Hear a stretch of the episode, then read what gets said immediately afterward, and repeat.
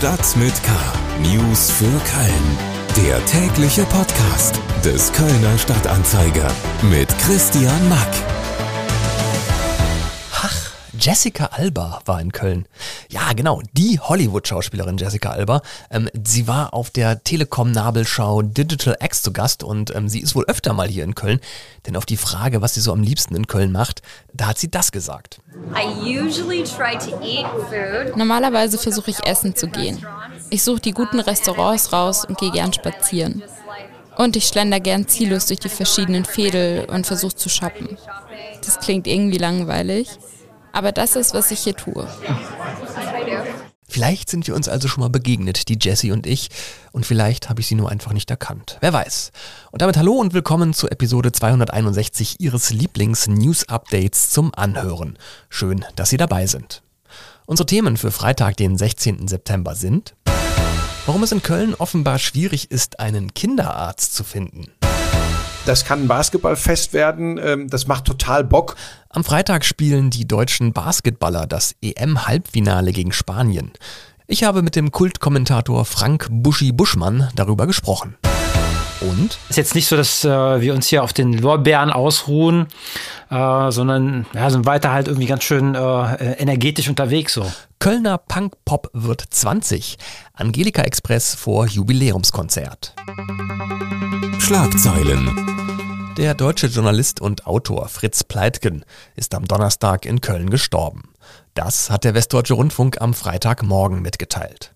Seine Bauchspeicheldrüsenkrebserkrankung hatte Pleitgen bewusst öffentlich gemacht und auch in unserem Gesprächspodcast Talk mit K Ende letzten Jahres darüber geredet. Ich kann mit meinem Leben so wie es abgelaufen ist, zufrieden sein. Ich habe einen wunderbaren Beruf gehabt, war bei einem tollen Sender der, bei dem ich mich äh, sehr gut entwickeln konnte, habe eine tolle Familie, werde von der äh, bestens betreut.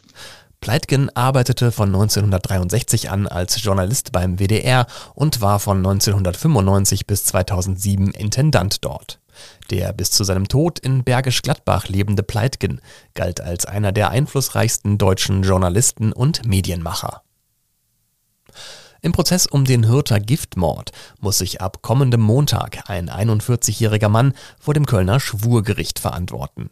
Dem Angeklagten Manuel H. wird versuchter Mord an seiner schwangeren Freundin und versuchter Schwangerschaftsabbruch vorgeworfen. Hierfür soll er ihr das als Rattengift eingesetzte Schwermetall Thallium verabreicht haben.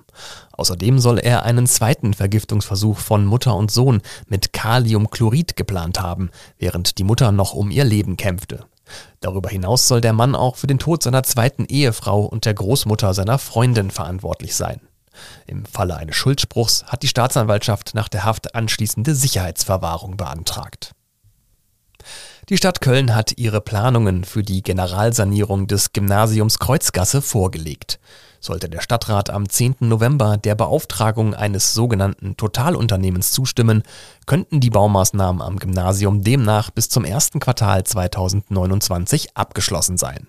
Sollte man sich für eine Einzelvergabe aller Bauschritte entscheiden, wäre die Sanierung frühestens Mitte 2023 fertig. Für Neubau und Sanierung sollen drei der fünf Gebäudetrakte abgerissen werden. Noch mehr Nachrichten gibt's auf ksta.de und in der KSTA Nachrichten-App. Hintergründe zu weiteren spannenden Köln-Themen kommen jetzt. Gesundheit. Vom Fachärztemangel auf dem Land haben wir alle schon mal gehört. Aber selbst in einer Millionenstadt wie Köln kann es offenbar schwierig sein, einen Arzt zu finden. Zumindest wenn man ein Kind hat und einen Kinderarzt sucht. Bei mir im Studio ist jetzt Kati Stolzenbach aus unserer Lokalredaktion. Hallo Kati. Hallo Christian. Ähm, du hast mit Eltern gesprochen, die verzweifelt einen Kinderarzt suchen, der sie als Patienten annimmt. Ähm, was haben diese Eltern da für Erfahrungen gemacht?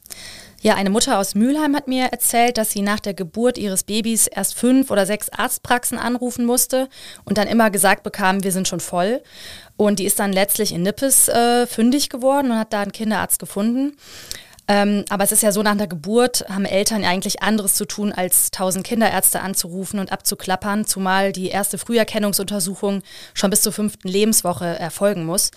Eine andere Mutter aus dem Rechtsrheinischen hat mir erzählt, die hat eine Tochter, ähm, die ist fünf Jahre alt und hat Epilepsie Die hat täglich mehrere Anfälle, muss Medikamente nehmen und ähm, die Mutter ist sehr unzufrieden mit dem Kinderarzt. Ähm, der hat damals die Mutter auch nicht ernst genommen, als die schon den Verdacht hatte, dass das Kind Epilepsie haben könnte. Aber sie findet einfach keinen anderen Kinderarzt, der sie aufnimmt. Und da hat mir tatsächlich ähm, Marc Neukirch, der ist Kinderarzt mit einer Praxis in Heimersdorf, berichtet, dass es vor allem für Eltern mit älteren Kindern schwierig ist, ähm, den Kinder, einen Kinderarzt zu finden, beziehungsweise den dann zu wechseln. Neukirch ist Kölner Obmann ähm, des Bundesverbandes der Kinder- und Jugendärzte und hat eine Umfrage unter Kölner Kinderärzten zu dem Thema gemacht und hat halt auch herausgefunden, dass Neugeborene aus dem Einzugsgebiet der Praxis ähm, meistens aufgenommen werden können. Aber wenn äh, Eltern mit älteren Kindern kommen, dass es dann oft schwierig ist und die Kinderärzte sagen, wir haben keine Kapazitäten mehr. Hm. Ähm, was gibt es denn für Gründe für Ärzte, jetzt Patienten nicht anzunehmen? Ja, da sagt äh, der Kinderarzt Herr Neukirch ähm, explizit, es ist kein böser Wille der Kinderärzte, die nicht aufzunehmen, sondern es liegt einfach daran, dass die Arbeitsbelastung in den Kinderarztpraxen stark gestiegen ist in den letzten Jahren. Und das liegt vor allem daran, dass immer mehr Kinder mit Verhaltensauffälligkeiten und Entwicklungsstörungen ähm, in die Praxen kommen. Und das ist einfach ein viel größerer Zeitaufwand für die Kinderärzte, sich um diese Kinder zu kümmern und die Eltern zu beraten. Und auch der Schuldruck, also der der Lerndruck oder die Schulprobleme haben zugenommen. Und ähm, ein weiterer Grund ist, dass Kinderärzte verpflichtet sind, am kinderärztlichen Notdienst teilzunehmen. Und dadurch ähm, fehlt den Ärzten dann die Zeit für die Patienten in ihren Praxen. Und ein weiterer Grund ist, dass es einfach ähm, mehr Aufwand inzwischen ist für zusätzliche Vorsorgeuntersuchungen, die es früher nicht gab, oder auch neue Impfungen ähm, wie Corona oder auch Gebärmutterhalskrebs. Das nimmt auch noch weitere Zeit in Anspruch. Hm. Ähm, was rätst du Eltern bei der Suche nach einem Kinderarzt? Ja, ich habe die Kinderärzte, mit denen ich gesprochen habe, auch gefragt, sollen dann die ähm, Eltern schon vor der Geburt ihres Kindes möglichst äh, die Ärzte anrufen? Da haben die gesagt, nee, das, das äh, würden sie nicht empfehlen, denn die meisten Kinderärzte entscheiden ähm, jeden Monat und jedes Quartal neu, ähm, ob sie Kapazitäten haben für neue Patienten.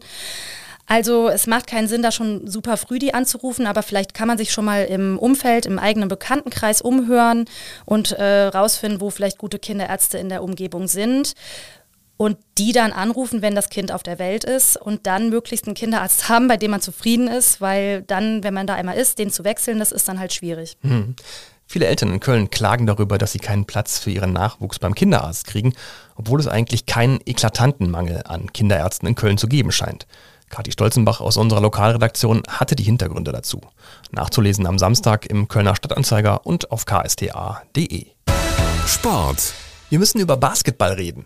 Nicht nur, aber auch, weil ich ein riesen Basketball-Fan bin, sondern auch, weil die deutschen Basketballer ein sensationelles EM-Turnier spielen, in das sie ja hier bei uns in Köln sehr erfolgreich reingestartet sind.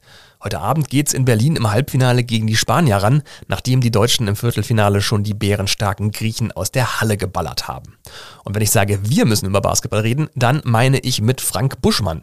Der ist als Kommentator bei Basketballfans Kult und wird auch heute Abend die Partie gegen Spanien kommentieren. Und Buschi hat übrigens hier in Köln an der Sporthochschule sein Diplom in Sportwissenschaft gemacht. Hallo Frank Buschmann. Guten Tag. Gegen Griechenland im Halbfinale haben die Deutschen ja eine fast perfekte Leistung hingelegt. Ähm, was macht das deutsche Team eigentlich so stark? Ja, pass auf, jetzt kommt ein Klischee. Die deutschen Tugenden. Die ackern, rackern und halten zusammen wie Pech und Schwefel. Und das ist tatsächlich diesmal nicht irgendeine Show für die, für die Außenwelt, sondern das ist wirklich so. Früher war, wir hatten den, den, einen der besten Basketballer aller Zeiten im deutschen Nationaldress mit Dirk Nowitzki. Aber er musste sehr viel schultern. Heute hast du viele Rucksäcke mit kleineren Gewichten drin. Und das macht die Mannschaft aus. Schönes Bild. Ähm, wie schätzt du denn die Basketballbegeisterung der Deutschen ein? Äh, auch hier in Köln war ja in der Lanxess Arena die Stimmung und das Interesse riesengroß. Äh, aber Basketball ist ja eigentlich nicht unbedingt der Nummer 1 Sport in Deutschland.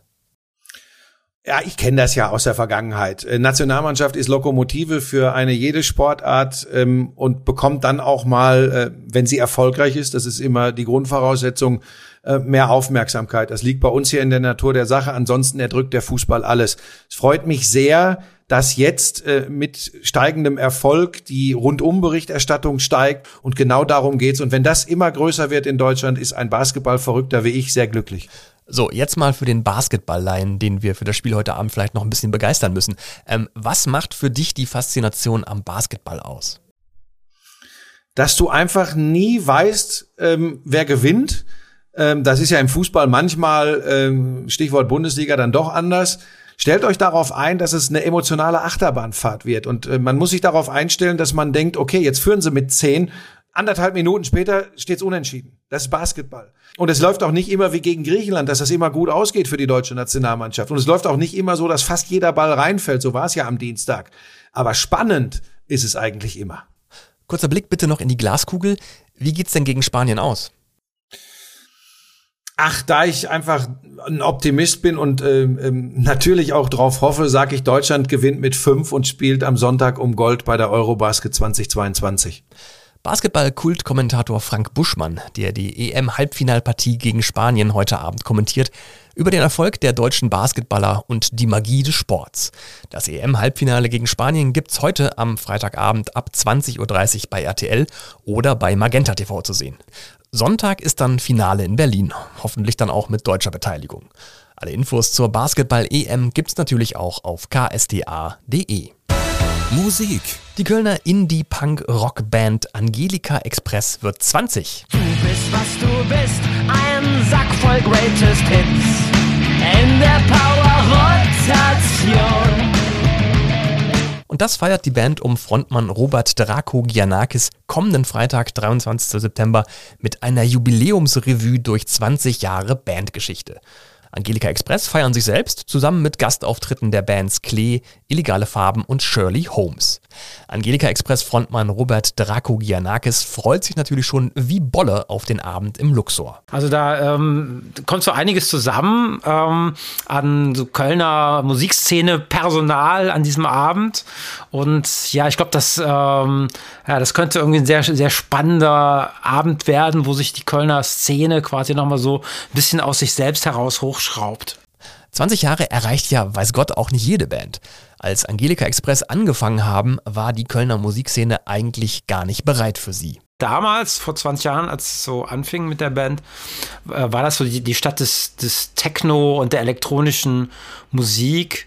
Ähm, äh, und es war alles so ein bisschen elitär. Ähm, und da kamen irgendwie so drei Typen so äh, mit äh, so hemdsärmelig daher und haben da so rumgerockt halt. Ne? Und das war halt damals gar nicht en vogue. Trotzdem hat die Band sich durchgesetzt und war allen Widrigkeiten zum Trotz schnell sehr erfolgreich. Wir hatten ja damals irgendwie so einen Major-Plattenvertrag mit Sony und haben hunderte von Konzerten gespielt. Also es war schon sehr, sehr intensive Zeit. Und wenn man das Ganze so vor sich ausgebreitet sieht, was für Leute einen da begleitet haben, wie viele Alben, irgendwie über zehn Alben äh, da entstanden sind. Ähm, das ist schon irgendwie ganz, äh, ganz faszinierend, was, was da in, in zwei Jahrzehnten zusammenkommt. So. Ja, trotz 20 Jahren Bandgeschichte auf dem Buckel fragt sich jetzt vielleicht der eine oder die andere, Angelika Express, wie klingen die denn überhaupt? Es sind Gitarren, es sind äh, Slogans, ähm, es ist Energie ähm, und äh, es, es ist für Leute, die einerseits äh, gerne am Tresen sitzen wollen, ein und einen trinken und rumgrölen wollen, aber auch gleichzeitig irgendwie in die Tiefe gehen wollen und neue Sachen entdecken wollen und intelligent sein. Als frühe musikalische Einflüsse zählt Robert Draco Giannakis übrigens Bands wie The Clash, die Sex Pistols oder The Jam auf, also Punkrock und New Wave Bands der alten Schule was diese Künstler so äh, alle an sich haben, ist halt so eine hohe, so ein hohes, hohes Energieniveau und ähm, das war halt und ist auch immer noch so ein Anliegen bei Angelika Express, so ein maximales Energieniveau ans Publikum zu geben und äh, naja, wie soll, wie soll ich sagen, jedes Live-Konzert wirklich zum Erlebnis fürs Publikum und für sich selber werden zu lassen, so quasi alles zu geben. Wer jetzt sagt, ja, das klingt nach einem guten Versprechen für einen Konzertabend, kann sich aber überlegen, die knapp 14 Euro für das 20 Jahre Angelika Express Konzert kommenden Freitag im Luxor auszugeben. Die Jubiläumsause startet dann da um 20 Uhr.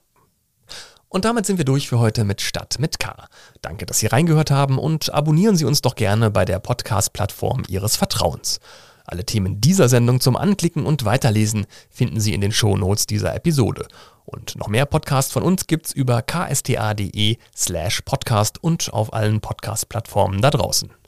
Mein Name ist Christian Mack, machen Sie es gut und bis bald. Stadt mit K. News für Köln. Der tägliche Podcast.